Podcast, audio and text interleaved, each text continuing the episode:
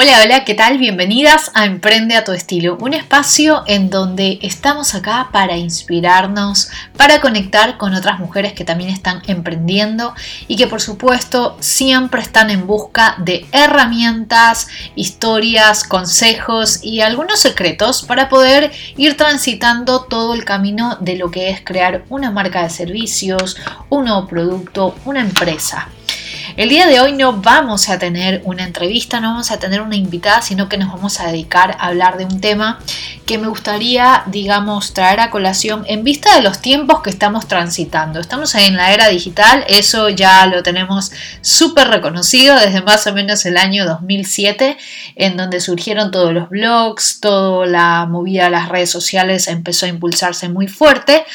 pero que de un par de años para acá se ha devenido muchísimo en mostrarnos, ¿sí? Mostrarnos, exponernos, conectar con gente al otro lado del mundo y en esa aventura eh, he estado envuelta, digamos, cerca de siete años en tratar de ir conectando con mucha gente y precisamente en este último año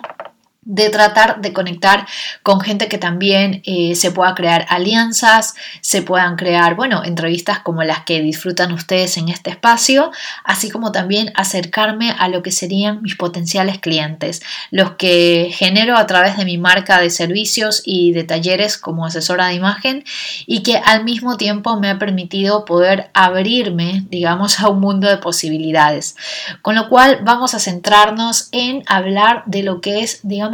tu marca de servicios a nivel digital, ¿sí? Con esto quiero dar eh, inicio a una seguidilla también de algunos episodios que van a estar un poco más enfocados en branding, sobre todo a nivel personal y digital, y que creo que le va a venir bien absolutamente a toda emprendedora o a toda persona que está en esa ruta o en ese momento en donde dice, bueno, ¿qué es lo que estoy mostrando de mí a través de mis redes sociales, a través de un sitio web, a través de un blog? Esto la verdad que se puede aplicar a muchos escenarios porque creo que nadie en estos tiempos está exento de, em, de transitar lo que es, digamos, manejar cuentas de redes o manejar espacios online en donde de alguna u otra manera lo que buscamos es atraer gente, ya sea para fines comerciales, eh, para fines de marca, para fines de alianza o para fines sociales. Así que, bueno, vamos a arrancar un poco con eso. Primero y antes que nada, es súper importante que aprendamos a definir qué es el branding personal y en qué momento también empieza a influir en lo que es un branding digital, ¿sí? Honestamente, eh, durante todos estos últimos meses he tenido la oportunidad de trabajar con varias profesionales, sobre todo del mundo de la imagen, eh, entre asesoras, entre coaches, entre health fitness coaches eh, y también con personas que están tratando de alguna u otra manera, digamos, reafirmar su presencia digital porque están emprendiendo desde algún lugar y que más que conseguir, por ejemplo, conmigo una capacitación de branding, lo que quieren es empezar desde su imagen personal, lo que están vistiendo, cómo se están mostrando y todo eso, que es muy loco, pero que sí es cierto que en estos tiempos importa muchísimo porque antes quizás eh, nos dábamos esta pauta de pensar, no, bueno, invierto en un buen anuncio publicitario, doy a conocer mi empresa y listo, me encargo de eh, hacer la producción de fotos, hacer una buena pauta publicitaria en una revista súper reconocida que va a llegar a miles de miles de personas y el resto del tiempo todo era un trabajo tras cámaras, ¿no? Hasta que el cliente llegaba a nuestra oficina, llegaba a nuestra tienda si era de productos y nos conocía. Pero no es así en estos tiempos. En estos tiempos estamos 24 por 7, digamos, volcados en plataformas en donde nos mostramos todo el tiempo, desde el ámbito personal hasta el ámbito profesional. Y ahí es donde se genera, digamos, toda esta confusión entre yo que debería estar mostrando si soy una marca de servicios o de productos versus qué le puede interesar a la gente que yo le cuente de mi vida. Claro que nos vienen eh, enseguida estos pensamientos acerca de, bueno, me debo de crear una cuenta aparte para mi marca, otra cuenta personal, eh, debo compaginar ambos contenidos, eh, debo también tratar de estar en lo posible mayormente arreglada porque, o sea, si voy a hacer stories, si voy a hacerme una foto a diario para subir, ¿cómo va a hacer esto, no? A, a fin de cuentas, tener una red social en estos días es darle el acceso literal a todo el mundo a tu vida, a tu biografía, a lo que haces sobre todo personas que están, digamos, en redes sociales súper activas y que de alguna manera quieren enfocar esa actividad a poder atraer buenos clientes o generar buenas relaciones que ya les digo, no necesariamente tienen que ser comerciales, sino también a manera de alianzas y también sociales.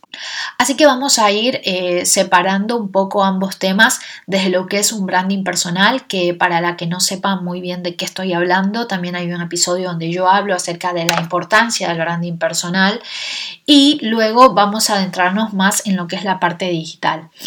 Cuando yo hablo de branding personal, como se los mencioné en, en otro episodio acá del podcast de Emprende a tu estilo, sí que me fijé muchísimo en el tema de la creación de una marca como tal, porque es verdad que no importa al rubro que te dediques, si lo que tú quieres trabajar es con una estructura de empresa, quieres ofrecer servicios personalizados o quieres ofrecer productos pero que estén bajo un techo, ¿verdad? Que no necesariamente tiene que ser una tienda física, sino un techo de marca, recomendaba muchísimo el tema de apostar por una marca personal. Pero también es cierto que surgen algunos tipos de bloqueos o miedos o inseguridades cuando decimos, bueno, le quiero poner este nombre a mi marca, o sea, mi nombre, con el cual yo me relaciono de una forma familiar y social, pero que no estoy acostumbrada a, que la gente lo vea como una estructura de empresa. Y ahí es donde empezamos eh, a transitar, digamos, por un camino de inseguridades y de no saber tomar decisiones efectivas, sino que nos vemos envueltos también en mucha subjetividad entre, bueno, pero para ponerles un ejemplo, ¿no? A mí me gusta el rosa y me gustan las flores y me gustan los unicornios eh, y me encanta hablar de temas súper este, positivos y súper eh, alentadores, pero al mismo tiempo es verdad que yo tengo que acercarme a un público que tiene algunos problemas por resolver, ya sea a nivel de, imagen como a nivel de realización con sus carreras como asesoras, ¿verdad? Entonces, eh, si bien es cierto que yo puedo adornar algunos de mis contenidos con estas características un poco más mías de lo que soy yo a nivel personal,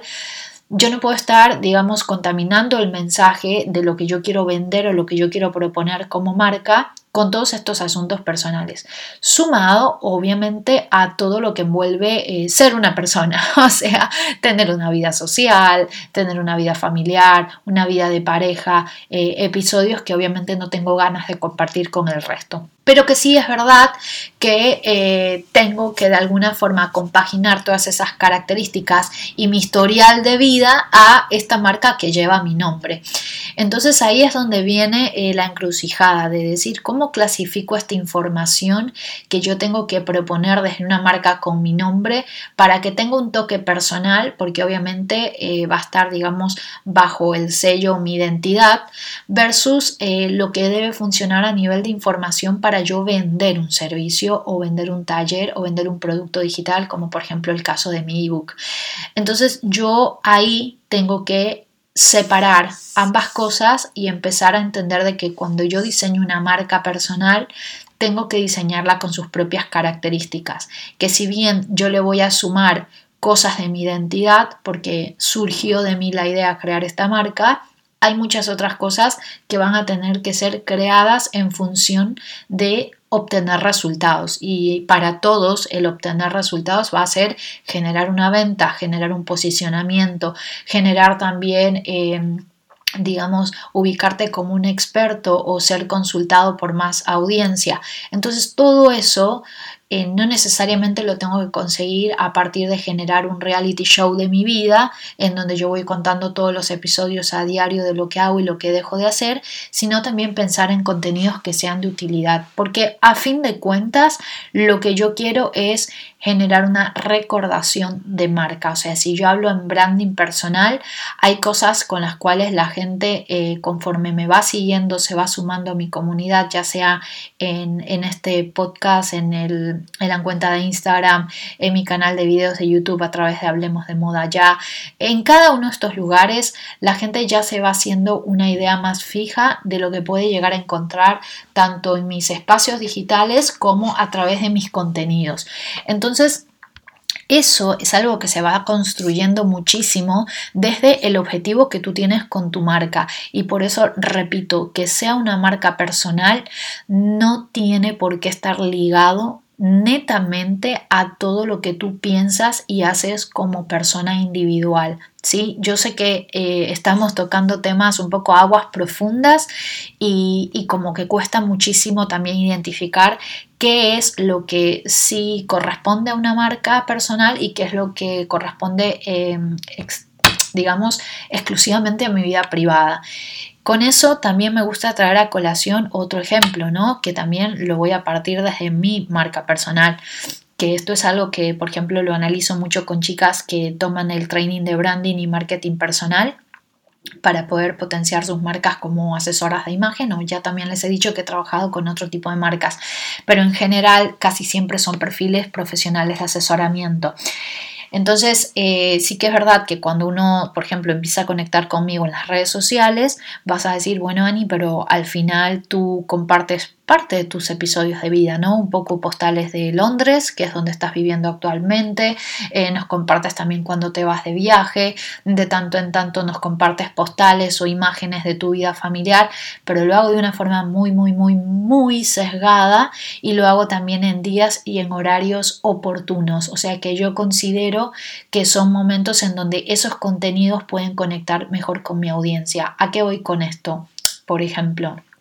yo de lunes a viernes sé que mi objetivo en esos momentos es, entre mis tareas está atender clientas de asesoramiento,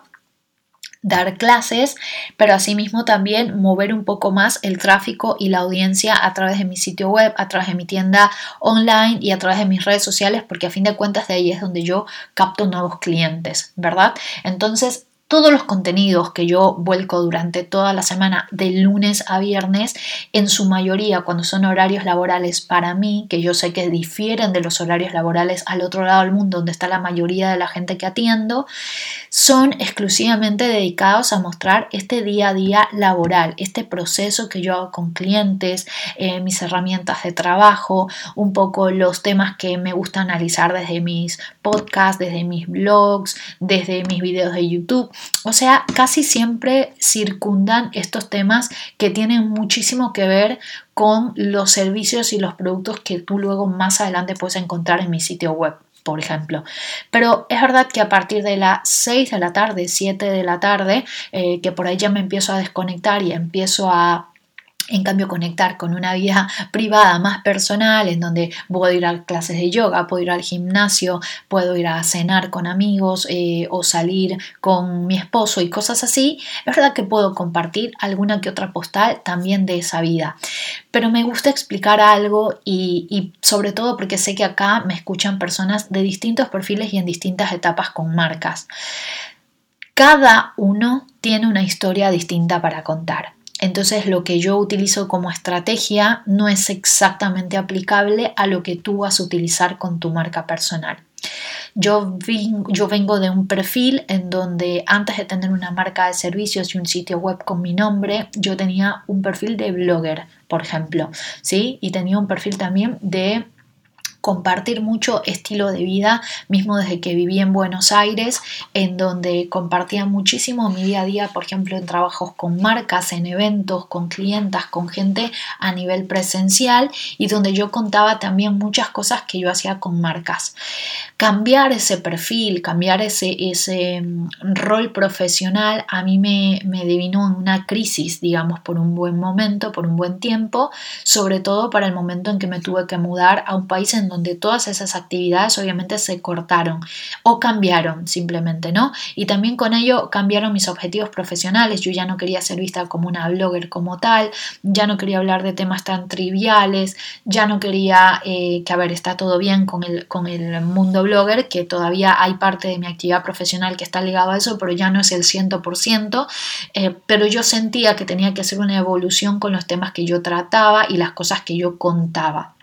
¿Ok?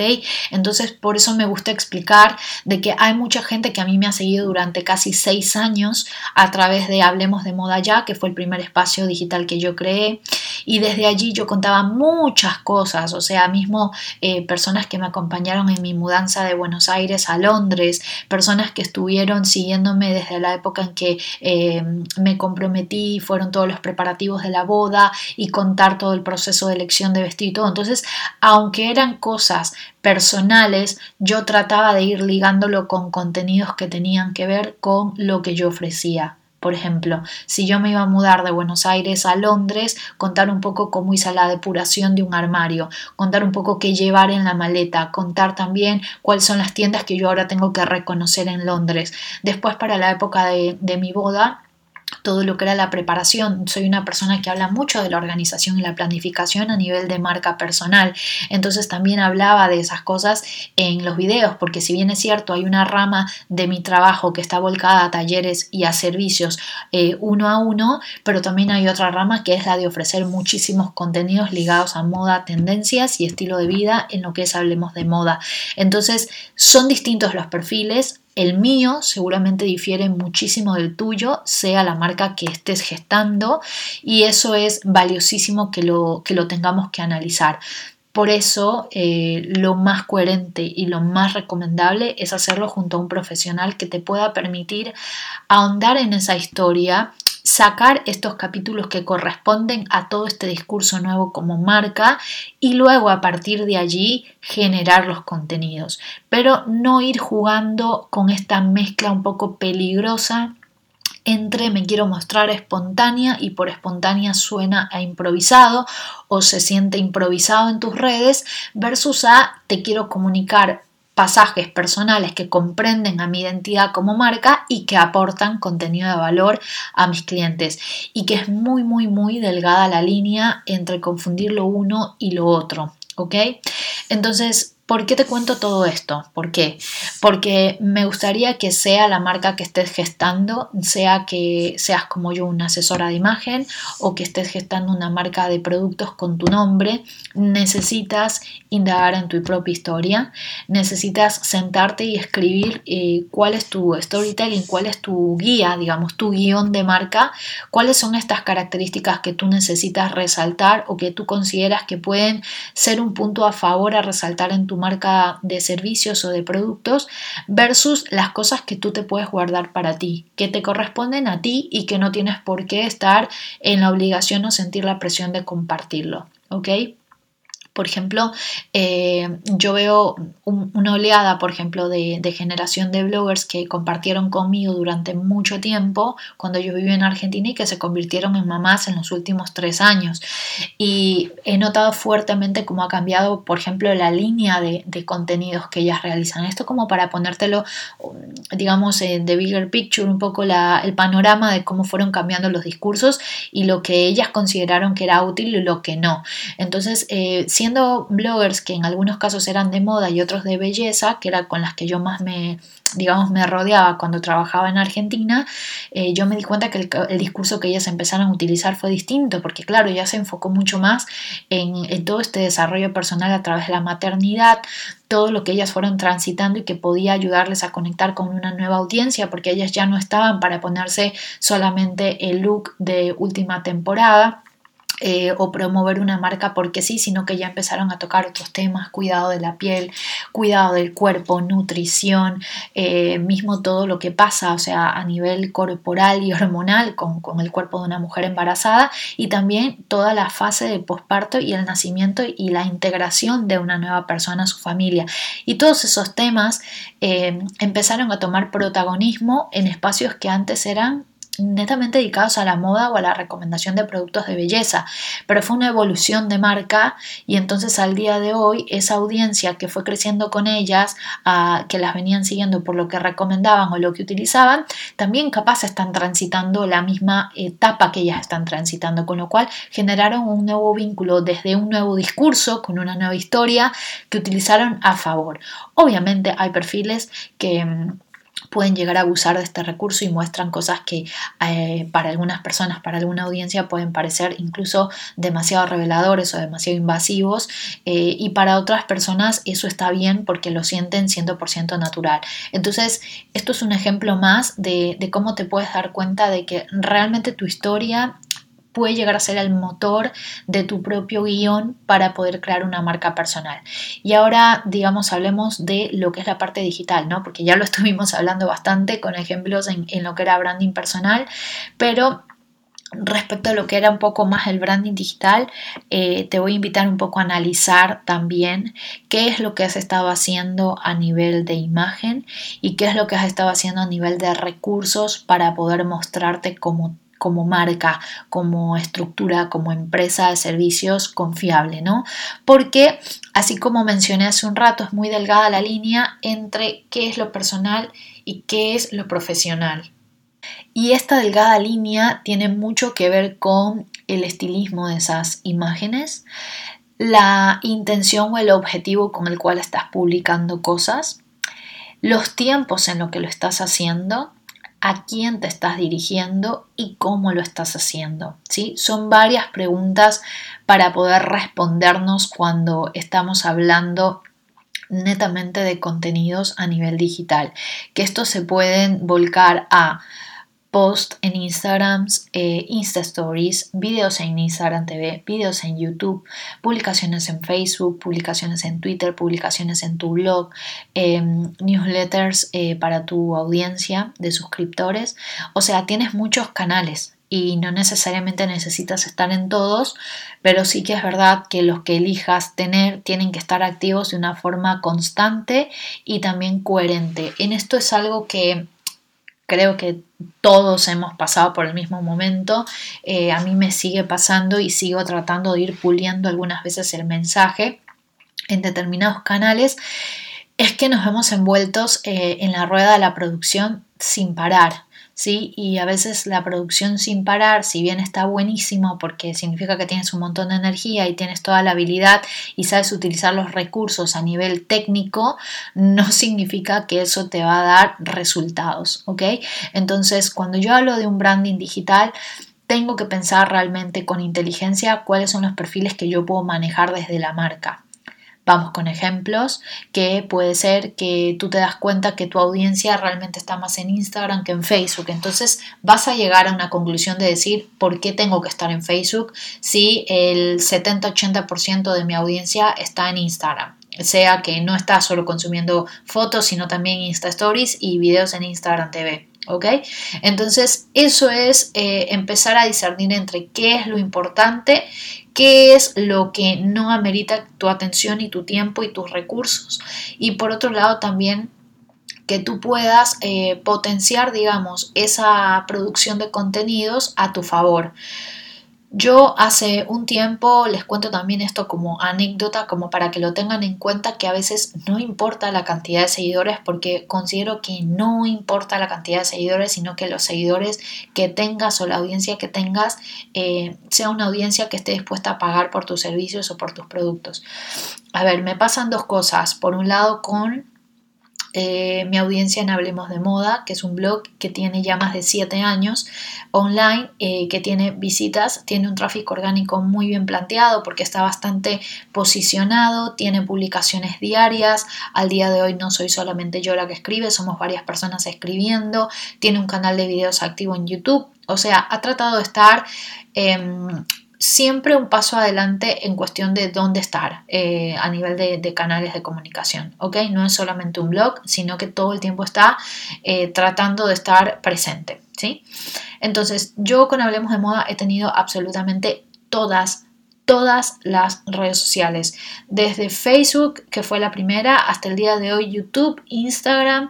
eh, Twitter, eh, newsletters, em, también en su momento traté con Snapchat, traté con Vine, traté con un montón, de verdad que traté absolutamente con todas las redes sociales. Y al día de hoy, ya siete años y medio después, me veo en la necesidad de, replantearme dónde necesito estar presente para una gestión de recursos más óptima, que si bien el problema no es el tráfico, porque ese no es el problema en Hablemos de Moda, porque tenemos mucho tráfico en la web, eh, sigue creciendo la lista de suscriptores, sí que es verdad que hay un momento en donde yo considero de que no es rentable la web, ¿ok? Entonces, cuando yo considero que una web no es rentable, ya teniendo la experiencia de haber creado una, un sitio web que sí lo es, como es el de mi marca personal, yo me pongo a plantear de qué me sirve generar tanto contenido si no hay una intención, por ejemplo, de venta o de estar en constante crecimiento en alianzas con marcas y todo. Que si bien mucho tiene que ver eh, mi decisión de haberme distanciado de la, de la figura blogger, también es cierto que al día de hoy, por tener ya un equipo de trabajo establecido con el blog, necesito igual hacer que genere ingresos, ¿verdad? Como cualquier marca de, productos o de servicios. En este caso, nuestros servicios vienen a ser la generación de contenido actualizado y gratuito. ¿Ok? Entonces, ¿qué es lo que me puse a analizar? Yo tengo casi 22 mil seguidores en Facebook, que uno puede decir, ah, pero te va recontra que bien. Sí, pero eso, ese crecimiento fue súper paulatino durante los primeros cinco años. Los últimos dos años ha sido unidas y vueltas por los cambios en las redes sociales, mismo en Facebook, el cambio de algoritmos, lo que pautas o no pautas a nivel publicidad, bueno, un montón de cosas que afectan a los seguidores, ¿verdad? Entonces yo me pongo a pensar, ¿por qué tener una red social que ya no me está repercutiendo a nivel de tráfico, porque el tráfico está viniendo mucho más por YouTube y por Instagram que por Facebook, que tiene 22.000, versus Instagram de Hablemos de Moda, que apenas tiene 1.750 seguidores. O sea, es, es abismal la diferencia, pero los resultados eh, son súper notables, dándome cuenta que en YouTube eh, está creciendo de una forma gigantesca. Recién va a tener dos años el canal y ya estoy por llegar a los 5.000 seguidores y, lo considero un gran logro porque en YouTube empecé absolutamente desde la nada, o sea, mm, desde no saber muy bien cómo era la dinámica, entender qué contenidos crear y ha sido un crecimiento muy bonito y, y considero que ahora la energía tiene que estar volcada más en YouTube, en Instagram que en Facebook. Ese es un análisis que yo me lo puedo hacer ahora, pero yo te pongo a ti. ¿Qué has estado haciendo con tus redes sociales? ¿Qué es lo que te está funcionando y lo que no? ¿De dónde estás levantando más audiencia o más clientes? A mí Instagram de mi marca personal me está trayendo clientes. El Facebook de mi marca personal capaz me está trayendo consultas. No he verificado clientes de por sí, pero consultas sí. Con Instagram estoy segura que me ha traído clientes porque de ahí directamente he sacado gente para hacer llamados, entrevistas y compran servicios o talleres. YouTube también me ha traído clientes de servicios. Entonces, eso es lo que yo quiero que tú analices. ¿Qué te está trayendo resultados? Y no necesariamente en donde tienes más seguidores, es donde más resultados tienes. Y tampoco eh, dejar de lado el hecho de que capaz si no estás atrayendo los clientes que tú quieres o la audiencia que necesitas para vender, es porque no has estado cuidando realmente la imagen de esas redes sociales o los contenidos que estás creando. Eso también es branding, ¿sí? Cuando alguien entra a mi cuenta de Instagram de Animaya, que para la que no me siga es Ani, doble su bajo em, Maya, va a encontrarse con todo una, digamos, eh, un fit súper bien cuidado, con producciones de calidad, o sea, no lo digo porque lo hago yo, pero que en verdad le pongo mucho esmero, que las fotografías sean de calidad,